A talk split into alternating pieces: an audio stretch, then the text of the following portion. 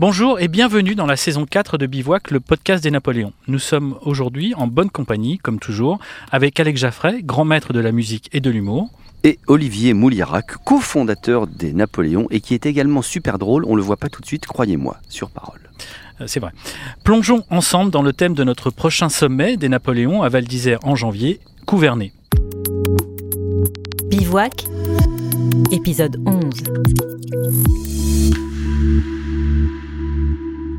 Aujourd'hui, nous avons le plaisir de recevoir La Chica, artiste à la voix unique et au genre indéfinissable, auteur de deux albums, Cambio et La Loba. J'ai bien prononcé Complètement. Good. Moi qui ai fait allemand en deuxième langue, je peux vous dire que la loba veut dire la louve. Le saviez-vous? Non, je ne le savais pas. Et j'ai appris quelque chose. Une fois encore, grâce à vous.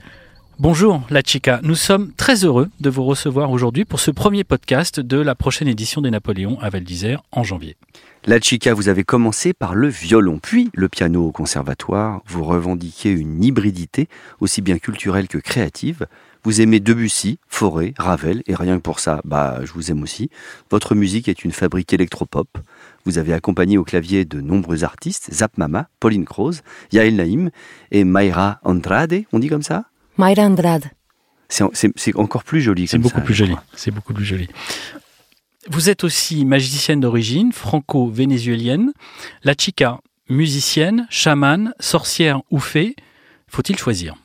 C'est une vraie question. C'est votre question maintenant. Moi, je choisis pas. C'est très bien. C'est- très bien. De est-ce que c'est dans le bon ordre? Est-ce que est-ce est-ce que c'est dans l'ordre de- de- d'importance que- ou de ouais, priorité si on fait pas de choix, est-ce qu'au moins on met un ordre? Non plus. Non, non plus. Non, aujourd'hui, je suis piétonne. D'accord, très bien, ça va plaire à la maire de Paris. La Chica, on vous propose, à travers quelques extraits, d'interroger le thème gouverné au regard de votre expérience. Voici le premier extrait. Je pourrais finir ma vie à Katmandou. C'est bien plus doux de faire des rimes en. Mais je veux être givré,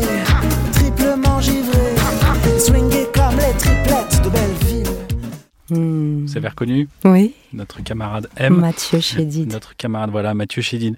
Vous chantez en plusieurs langues et votre nom de scène est donc La Chica. Vous incarnez une réalité multiculturelle, quelque part entre Belleville et le Venezuela. Qu'est-ce qui gouverne le parcours d'une citoyenne et d'une piétonne du monde comme vous? Pensez-vous qu'il y a des frontières qui sont plus psychologiques que physiques? Bien sûr.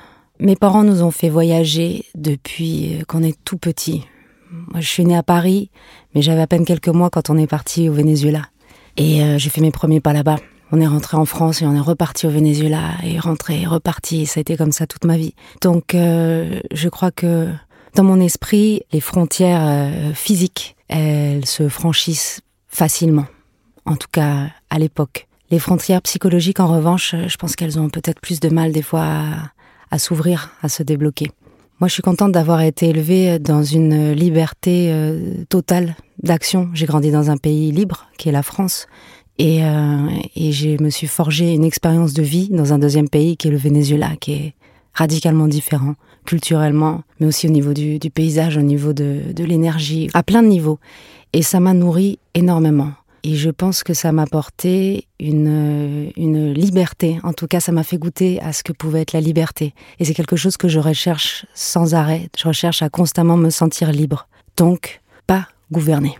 Si ce n'est par moi-même. Une opposante donc, Mhm. Hmm, une forme d'opposition. Et la- laquelle gouverne de la musicienne, de la chamane, de la fée ou de la magicienne ou de la piétonne? Ah, c'est une bonne question, ça.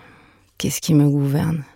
J'ai plein de personnalités, j'ai plein de personnages qui m'habitent à l'intérieur. On est définitivement plusieurs. Selon le, le contexte dans lequel je me trouve, c'est c'est un des personnages ou un autre qui va s'exprimer, qui va prendre la place.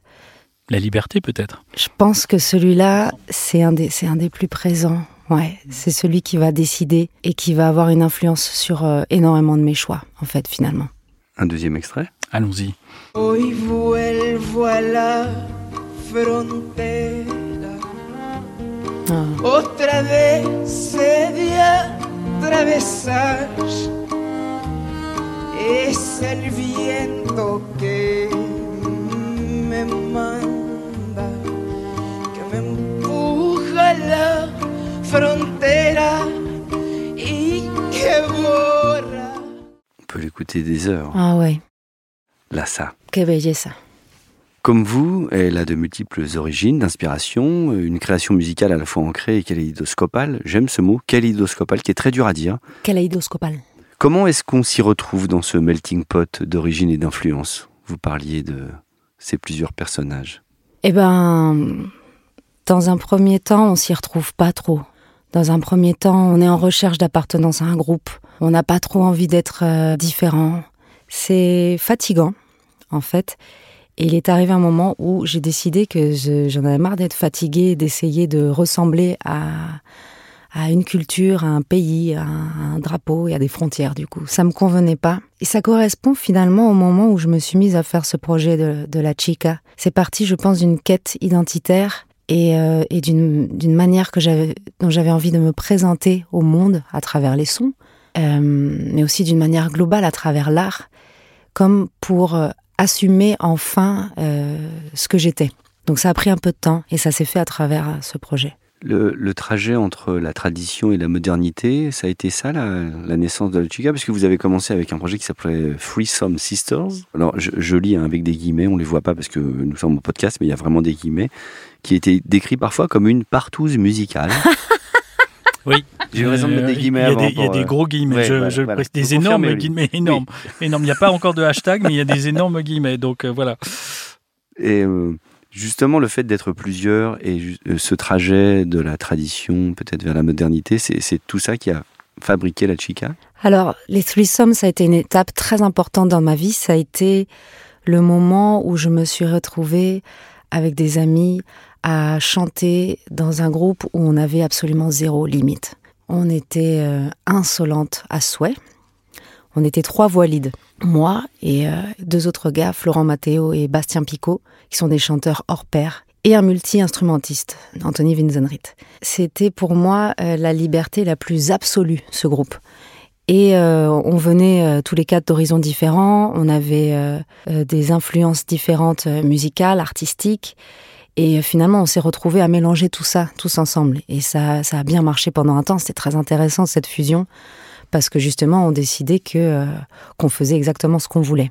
Les histoires de groupe ont une fin parfois, sauf pour les Stones. Et en fait, euh, on s'est séparés à un moment donné où ça devenait vital, je pense, pour chacun d'entre nous de s'exprimer avec notre propre voix. Donc on a tous fait nos projets perso, et les leurs sont super. Et moi, ça me faisait du bien de faire le mien. Mais le mien avait déjà commencé avant, il était né avant ça. Ce que ça m'a apporté, c'est euh, la confiance en le fait que quand on est sur scène, finalement, on décide que c'est chez nous, c'est la maison, et c'est là qu'il y a la liberté qui s'exprime, en fait. C'est là qu'il n'y a plus de limites et qu'il n'y a plus de frontières. Et ça a été un exercice euh, incroyable de l'assumer avec eux pour ensuite euh, arriver au stade où j'allais présenter la chica et j'avais déjà plus peur, finalement. Est-ce que la démocratie, justement, est applicable au sein d'un groupe de musique? Ce que vous évoquez, ça aurait pu être le parcours d'un homme politique, en fait, cette question du groupe, et puis à un moment, euh, l'émancipation et la volonté d'avoir un parcours plus singulier, plus, euh, plus autonome. Donc la démocratie, c'est facile à gérer? Alors, tout s'est fait naturellement entre nous. Il y avait des moments où on laissait euh, l'un ou l'autre euh, en avant et d'autres moments où on était vraiment une entité. Euh, on, était trois, voix mais qui se transformaient en une seule voix. Le but c'était que les, gens entendent une seule voix en fait. Donc on n'a eu aucun mal à, à se présenter euh, réellement en tant que groupe comme une espèce de boule comme ça massive. Et je pense que ce qui se passe, c'est qu'en fait, euh, après nous, on était un peu tarés aussi. On avait, on avait chacun nos névroses et que, et finalement, je pense qu'à l'intérieur de nous, on était chacun un petit dictateur.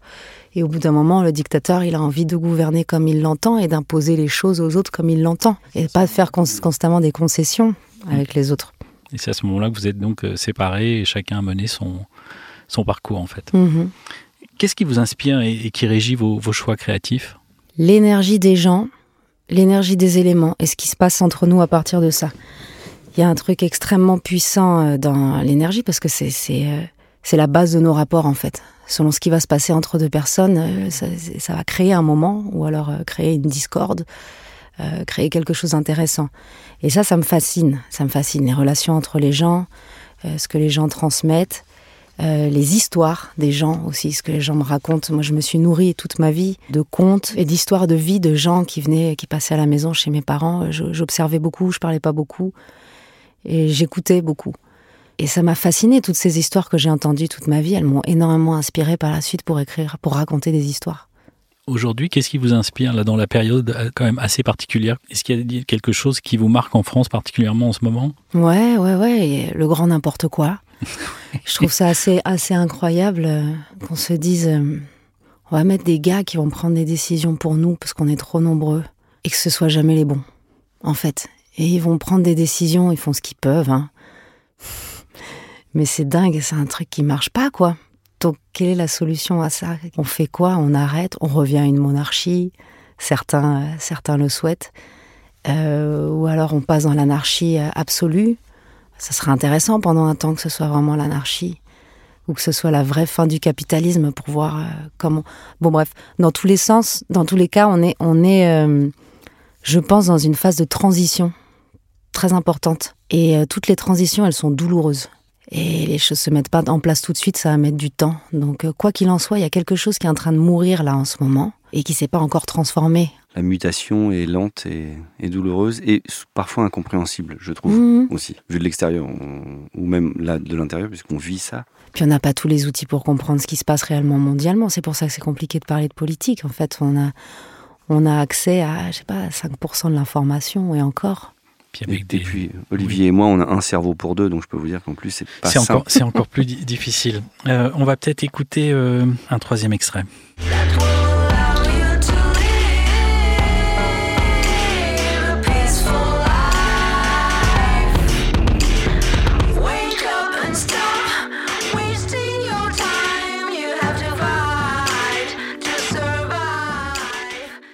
Alors, dans la chanson que nous venons d'écouter, Be Able, euh, vous prenez votre envol, mais aussi vous vous parlez à vous-même comme une incantation pour ne pas rester endormi, pour vous élever. Chanter, danser, c'est communier pour vous. Est-ce que c'est aussi soigner? Mmh, Ouais, définitivement. J'associe le chant et la danse. Euh, j'ai pas le mot là, attends. J'allais dire la soignance, mais c'est pas. Les, moi, moi, moi, soignance, je prends. On, parce qu'on comprend tout de suite. Euh, et du plaisir aussi. C'est aussi ça le, choix. le plaisir, c'est bon. La liberté des mots, voilà, très bien. C'est un peu la comédie française aussi. Ici, on fait un peu, euh, bon, c'est un peu notre truc. On le dit pas trop, mais euh, on a la capacité de changer des mots. Demain, ce sera changé dans tous les dictionnaires. ah parfait. Alors je, je vais l'instaurer. J'associe la danse et et le chant à la soignance. Bim. Voilà, c'est dit. Euh, parce que déjà, moi, ça me soigne. Chanter, c'est thérapeutique pour moi. De même qu'écouter de la musique et recevoir des sons aussi. On sait que la musique, elle soigne. C'est pas nouveau. C'est ce qui fait son universalité. Euh, Exactement. On en a besoin, en fait. Et c'est pour ça que, que j'ai souvent euh, parlé de, de, chamanisme, mais pas pour parler de moi en tant que chaman, mais pour parler de la musique, en fait, qui a des vertus chamaniques qui va soigner. Et quand on, on, associe le chant et la tête au corps et qu'on se laisse aller aussi au mouvement et qu'on laisse sortir tout ça, mais c'est euh, c'est au-delà d'une thérapie, c'est au-delà de 15 ans de thérapie. Dans vos lives, la chica, vous recherchez une expérience, un lâcher-prise qui vous mène dans un état de transe. Enfin, est-ce que est-ce que c'est cet état qui vous gouverne à un moment donné sur Ah ouais, ça oui. Et ça, c'est très intéressant de se laisser gouverner par la transe parce que pour moi, c'est le moment où il y a une, vérité et une authenticité qui s'installent, en fait. Et c'est là qu'il y, a quelque chose de beaucoup plus puissant qui va pouvoir être envoyé euh, aux gens qui sont là pour assister au spectacle. Et, euh, et c'est là que l'énergie se met à circuler, c'est là que les gens vont être pris ou pas. Certains rentrent pas dedans, mais ceux qui sont pris par ça vont renvoyer ce truc-là aussi. Et euh, ça fait partie de mes moments préférés, en fait. C'est les mots. C'est un état que je vais chercher à atteindre à chaque concert. Je me dis pas qu'il y a des concerts qui s'y prêtent plus que d'autres. Il faut, que ça arrive à un moment donné. Et c'est le cas, et c'est le cas particulièrement sur cette tournée euh, piano-voix que je fais en ce moment, qui est, qui est une tournée très particulière, et où il y a des fois où j'ai l'impression que je me laisse gouverner par le piano aussi. Je suis plus en train de réfléchir, ça, ça, c'est le piano qui prend le dessus, c'est lui qui prend la parole. Il y a une phrase que j'aime beaucoup qui est euh, Je ne joue pas du piano, c'est le piano qui se joue de moi. c'est très juste. C'est très juste parce que on peut se faire emporter par un instrument aussi aussi massif. Moi, pendant des années, j'avais l'impression de me faire contrôler par le piano. C'était très désagréable parce que je me disais que j'étais pas j'étais pas capable de présenter une pièce en public réellement parce que je me faisais contrôler par cet instrument. Maintenant, j'ai appris à avoir un dialogue et une vraie relation mmh. euh, d'amour avec lui. C'était très clair. Extrait euh, suivant. Extrait suivant. Mais tu voudrais qu'elle soit ta reine ce soir. Même si de reine c'est pas trop accepté. Mais tu voudrais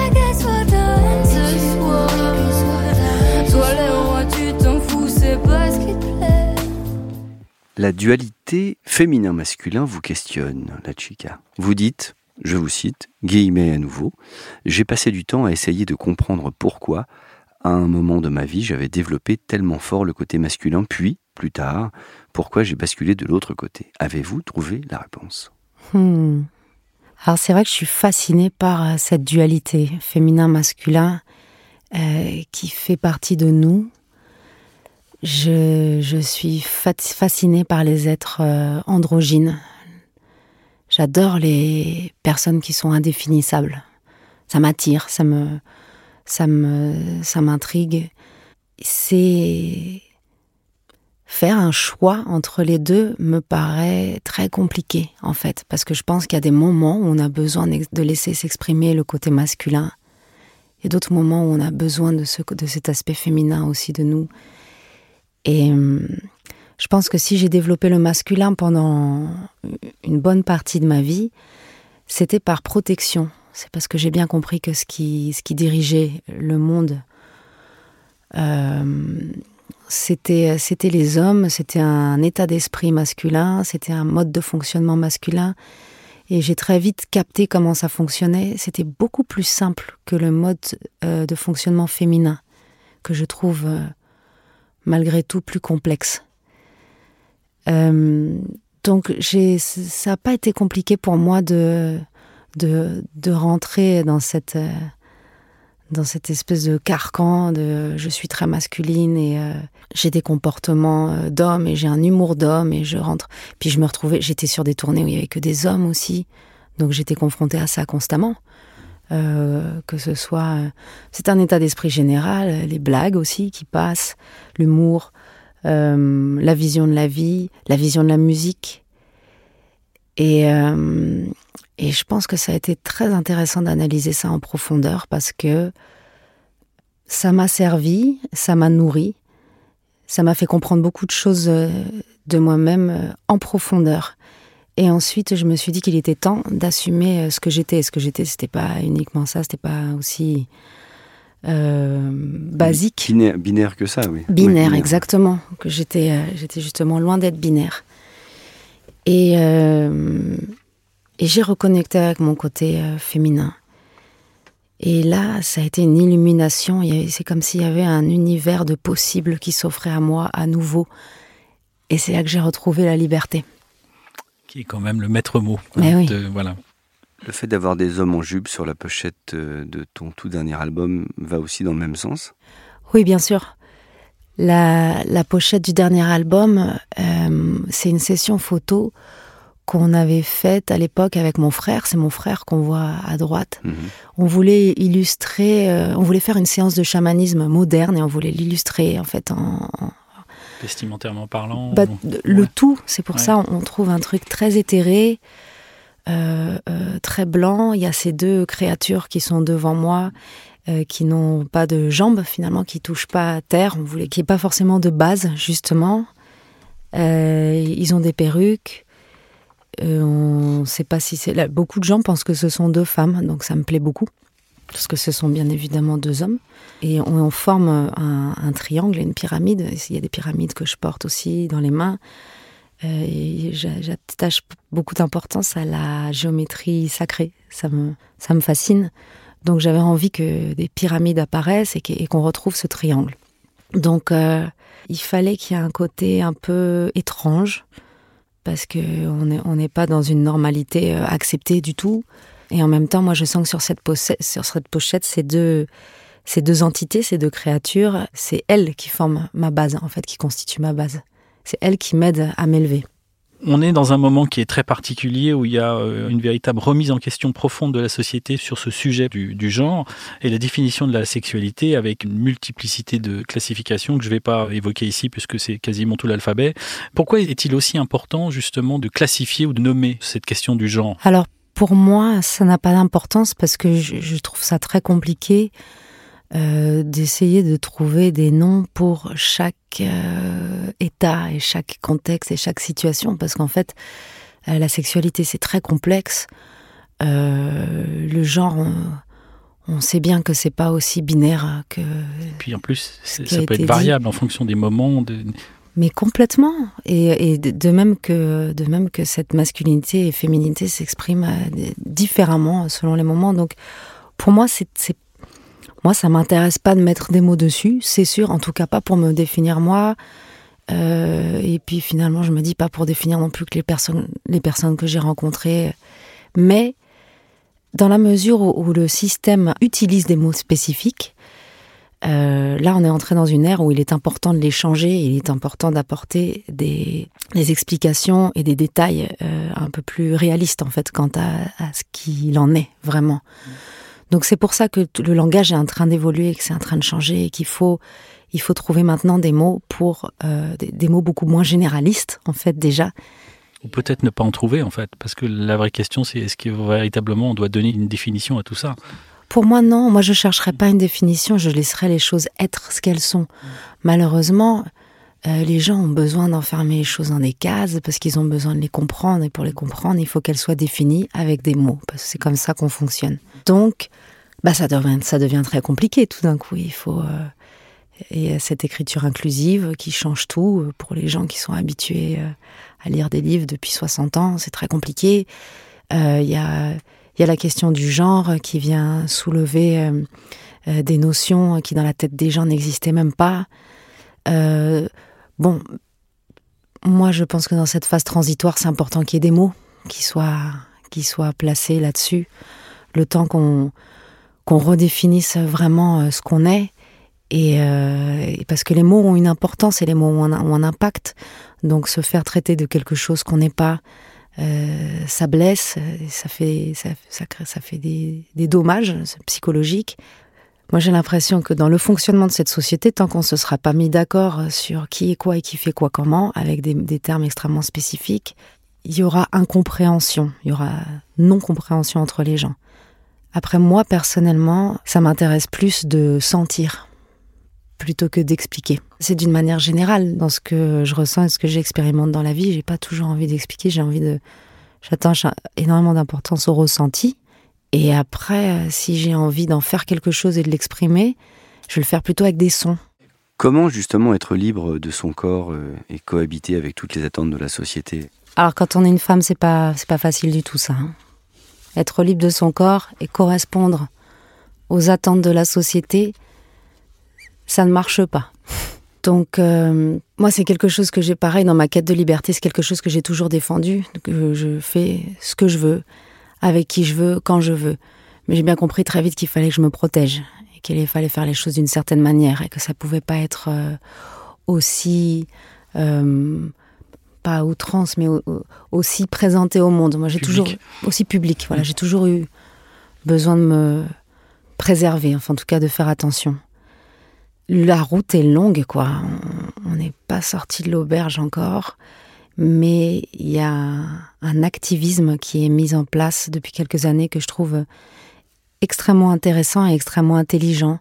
On est sous une nouvelle forme de féminisme qui inclut beaucoup plus de formes qu'avant. Et euh, je suis pas euh, activiste directe parce que je pense qu'être activiste, c'est euh, c'est se dédier à ça, vraiment. Mais c'est quelque chose qui apparaît dans mes textes et qui, euh, qui apparaît dans mon univers de la même manière que ça fait partie de ma vie. Justement, c'est intéressant ce que vous dites parce que lorsqu'on est un artiste et on a donc une, voix, comment est-ce qu'aujourd'hui euh, on peut euh, inciter les gens à être plus bienveillants, plus inclusifs. Euh, Est-ce qu'il faut le faire au travers de ces textes? Est-ce qu'il faut le faire euh, par des déclarations? Quelle, est pour vous la, manière la plus adaptée, évidemment, et, aussi tout en vous protégeant? Parce que on sait très bien aujourd'hui que lorsqu'on prend position, le, backlash peut être extrêmement important. Bah, on, écoutait Angèle qui a subi énormément d'attaques et de violences sur cette question et sur ses prises de position. Donc, est-ce que c'est vraiment par la chanson, par les textes, ou ça peut être par d'autres actions? Bien évidemment, ça peut être par d'autres actions. Euh, après, moi, je sais que je suis, euh, je passe énormément de temps euh, à penser à la musique, à faire de la musique. Je suis quand même très, très, très particulièrement enfermée dans un dans un univers, donc ça va se faire à travers ça. Et je, je, peux faire des déclarations. Après, je ne sais pas si j'ai assez de poids pour que ça ait une influence euh, sur euh, la majeure partie euh, des gens dans la société.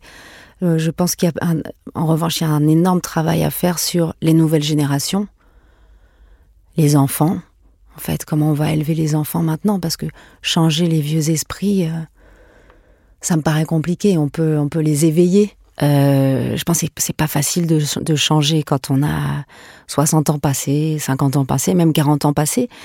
Euh, moi, je le vois avec les gens de ma génération, euh, les hommes de ma génération, ça les, surprend beaucoup tout ce qui est en train de se passer euh, à présent autour des femmes et du féminisme. Ils ont l'impression d'être. ils ont l'impression qu'on les baillonne, que tout d'un coup ils peuvent plus rien dire, alors qu'en fait, d'une part, il s'agit pas d'eux, mais d'autre part, il s'agit aussi d'une ouverture d'esprit pour s'éclairer sur le monde et mieux comprendre en fait ce qui est en train de se passer au niveau de l'humanité. Donc c'est c'est très intéressant que ce soit en train de se passer maintenant. Pour moi, c'est un, un réel éveil des sorcières et, euh, et, un réveil des sorcières aussi pour, euh, pour celles qui n'étaient pas au courant qu'elles étaient des sorcières. J'ai un autre extrait, Olivier. Vous êtes prêt Moi, je suis hyper prêt. J'adore. C'est un roman dont les protagonistes sont des femmes. C'est un roman de mère et de fille. J'ai voulu souligner ce qui est, je crois, une caractéristique de la société dans laquelle je suis née. C'est une société centrée sur la mère, où les femmes exercent à la maison un pouvoir qu'elles ne peuvent exercer à l'extérieur. Et la relation entre la mère et la fille, j'ai voulu la présenter littéralement comme une relation politique. Je crois en particulier que la relation mère-fille ressemble beaucoup au gouvernement démocratique. C'est une relation dans laquelle il y a des règles et un ordre d'autorité mais il y a aussi un élément émotionnel et d'appartenance. Et la faillite ou la disparition de la mère marque la disparition de la structure démocratique de la société dans laquelle vit Adélaïde. Je crois que l'élément féminin m'a permis de transmettre de manière beaucoup plus émotionnelle et plus directe l'énorme poids de la violence de la société dans laquelle les faits se déroulent. Hmm. Vous avez reconnu l'auteure vénézuélienne Karina Sensborgo, dont dans l'extrait écouté, elle est exilée en Espagne depuis 2005 et parle de son roman La fille de l'espagnol, qui dénonce la violence du gouvernement vénézuélien et ses conséquences. Est-ce que vous pouvez nous en dire plus un petit peu sur euh, la gouvernance justement au, Venezuela? Ça, c'est un sujet. Euh, ah, c'est difficile de parler de ça sans émotion. Euh, la gouvernance, alors comme tous les sujets politiques, euh, moi j'ai, c'est vrai que j'ai du mal à me lancer là-dedans parce que je manque toujours trop de paramètres. Et puis euh, j'ai l'impression qu'on nous dit jamais ce qu'il en est vraiment. Je pense que la situation au Venezuela, elle est extrêmement complexe.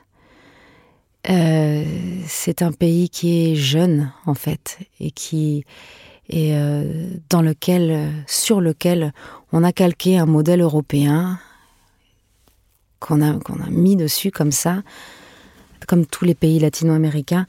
Et, euh, et, ça ne fonctionne pas culturellement en fait. C'est-à-dire qu'on a calé des systèmes qui correspondent à une évolution euh, dans une certaine partie du monde et on a dit voilà maintenant c'est comme ça que ça va fonctionner aussi dans ces pays-là. Sauf qu'il n'y a pas euh, euh, la, la culture ni l'histoire pour pouvoir reprendre ce modèle-là à ce moment-là. Donc ça, c'est une grosse erreur et qui crée des failles énormes en fait, et qui donne l'impression que ces pays sont très immatures et qui savent pas du tout faire, ils savent pas du tout si, enfin, faire de la politique. Et en fait, c'est bien plus complexe que ça. Euh, Moi, quand on parle de la situation au Venezuela, je pense. Euh, j'essaie de plus penser au gouvernement, j'essaie de penser aux gens, en fait. C'est la terre de votre grand-mère, c'est une terre qui vous est chère, bien sûr. Vous en parlez avec émotion. Pensez-vous que le lien féminin qui vous unit à cette terre a une conséquence sur le regard que vous portez sur la société, justement, sur son organisation? Hmm. Oui, parce que j'ai été, j'ai été élevée euh, par, euh, on va dire, il y a une lignée de femmes très fortes dans ma famille, que ce soit ma grand-mère, ma mère, mais aussi euh, des tantes et des cousines. Il y a un, feu de puissance chez toutes ces femmes qui m'a toujours énormément inspirée. Et le Venezuela est, un pays qui est habité par cette société patriarcale avec énormément de machisme dedans. Et en même temps, comme elle le soulignait justement dans, son extrait, il y a énormément de choses qui sont régies par les femmes dans ce pays. Et comme dans beaucoup de pays, et finalement, c'est d'une manière un peu plus cachée et des fois déguisée. Mais finalement, euh, les femmes ont un rôle euh, très important. Vous pensez vous aussi que la structure d'une relation mère-fille peut être un, moyen de s'abstraire ou de se préserver d'une société violente? Hmm. Purée, ça c'est une bonne question. Ça dépend violente comment. Enfin, il y a la société occidentale est très violente et en même temps, euh, euh, ce qui se passe au Venezuela, c'est aussi très violent, mais d'une autre manière. Mais peut-être justement parce que la, place des femmes n'y est pas suffisamment euh, importante, en tout cas. mais où est-ce qu'elle est importante, la place des femmes? Elle devrait l'être évidemment bien, bien, beaucoup plus, mais. Mais elle n'est pas ici non plus. Non, non, non, non, mais on est aussi dans une société violente. C'est une violence peut-être différente, mais on est aussi dans une forme de violence et on l'a vu encore tout, tout récemment.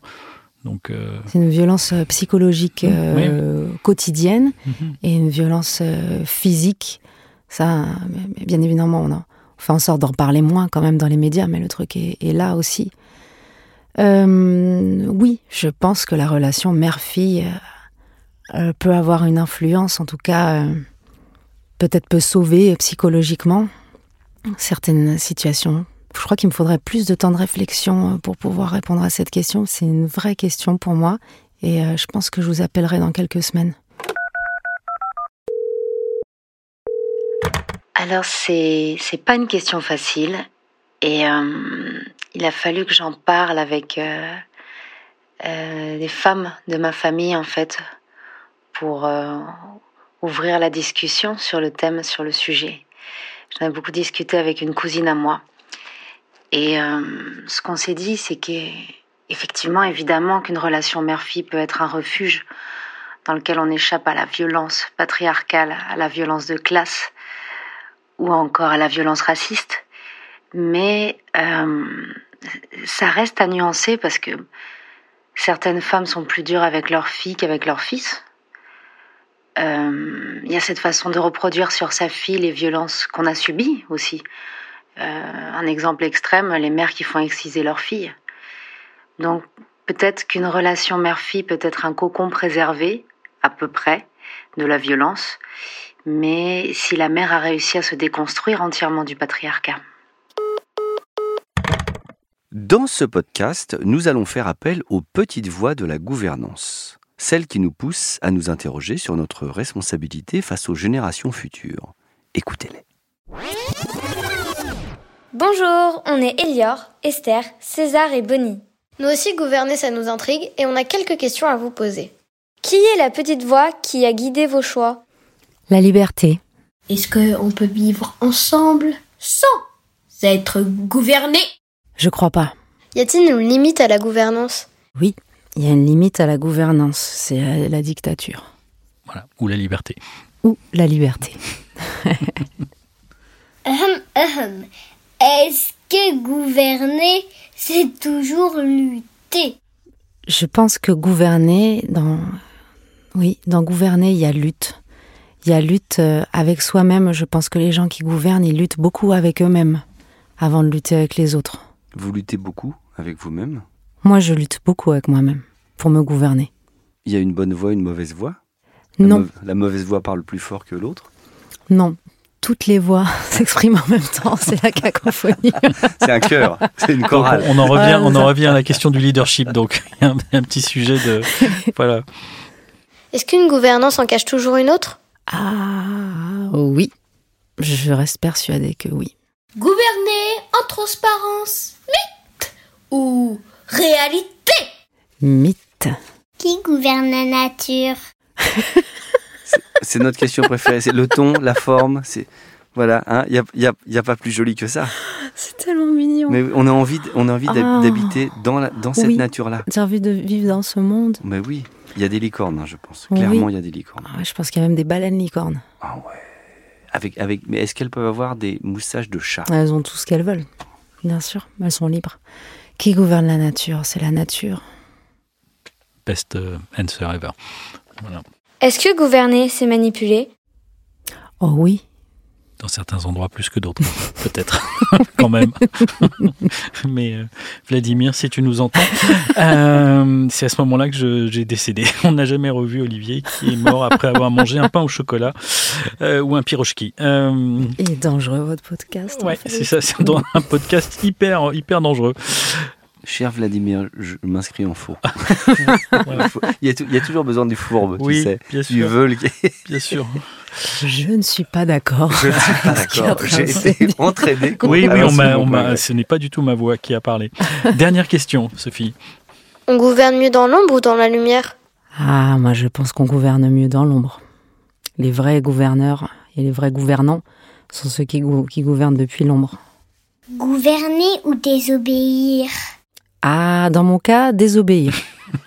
J'aurais pu répondre pour toi. hein. Oui, c'est, marrant, mais après c'est presque heure et demie passée ensemble, ça se, voilà, on n'est pas, on n'est pas étonné. Euh, on a une toute dernière question euh, pour vous. Plusieurs musiciens de renom ont intégré des, des- des gouvernements, euh, Gilberto Gil, Youssou N'Dour, et si on vous le demandait, euh, vous auriez envie de prendre le- la, la- la tête de quel ministère? Si vous deviez avoir un engagement politique Ah, celui de la nature, celui pour préserver la nature, L'écologie, donc. l'écologie, Pour être ami avec la baleine licorne qui a des moustaches de chat bien évidemment. Olivier, la chica, on a fait le tour de la question. On est parti loin. Merci beaucoup. Merci à tous les deux. Merci à vous, la chica, pour Merci. cette aventure gouvernée. Nous espérons que votre tournée va très bien se passer. Je crois que vous serez à Paris le 13 et 14 janvier, Avril, avril. Oh. C'est comme janvier, c'est Mais mais trois tard, mois plus mais tard. bien plus tard. Bien, Mais avec ce confinement, tout a été décalé. oui, tout, rien non, n'est mais pareil. janvier, c'est comme avril. Et à- enfin, c'est mieux de venir en avril parce que le voilà et ce sera au café de la Il danse. fera meilleur, ce sera au Café de la Danse. Et, euh, et j'ai préféré jouer deux fois dans une salle plus petite plutôt qu'une fois dans une grande salle pour pouvoir retrouver cette cette intimité euh, avec les gens, justement. Eh ben nous, on sera là. Euh, merci beaucoup, la chica. Merci beaucoup, Alex. Euh, on se retrouve euh, avec d'autres Napoléons cet hiver à Val d'Isère, du 12 au 15 janvier, pour décortiquer ce thème de Couvernay. Et puis, puisqu'on a parlé de salle de spectacle, Alex, euh, on vous retrouve aussi jusqu'à la fin de l'année euh, à la Nouvelle Ève, c'est ça? Je ne me trompe pas? Absolument, je voulais être le nouvel Adam, mais cette salle n'existe pas, donc je ce sera la nouvelle Ève. Bon, très bien. Encore Donc mieux. on- là, là aussi, on y sera euh, le 18, puisque on peut tous dire ici. Euh, moi, je n'ai pas de spectacle, donc je peux assurer la promotion. euh, donc c'est pas grave, pour, euh, tant pis pour moi. Alors, Par nous, contre- nous avons une nouvelle. c'est Oui. La chica et moi, on vous propose de faire la première partie. Oui, alors écoutez, grosse prise de risque, mais on en reparle euh, en, en off. Voilà. Euh, non, ce sera, ce sera, non, vaut mieux pas. Je vous, je vous assure, je, je- je le confirme. Je vous rappelle que vous pouvez nous retrouver du 12 au 15 janvier à Val d'Isère sur le thème Gouverner. Si vous voulez euh, vous inscrire, il suffit de vous rendre sur le site des Napoléons, lesnapoléons.com. Je vous remercie. Je remercie euh, toute l'équipe qui a assuré euh, la préparation de ce podcast, euh, de Domiti, Agathe, Saskia et toutes les équipes de Star Trek, partenaires des Napoléons, sur la production de ce podcast. Merci beaucoup. À très vite. Prenez soin de vous.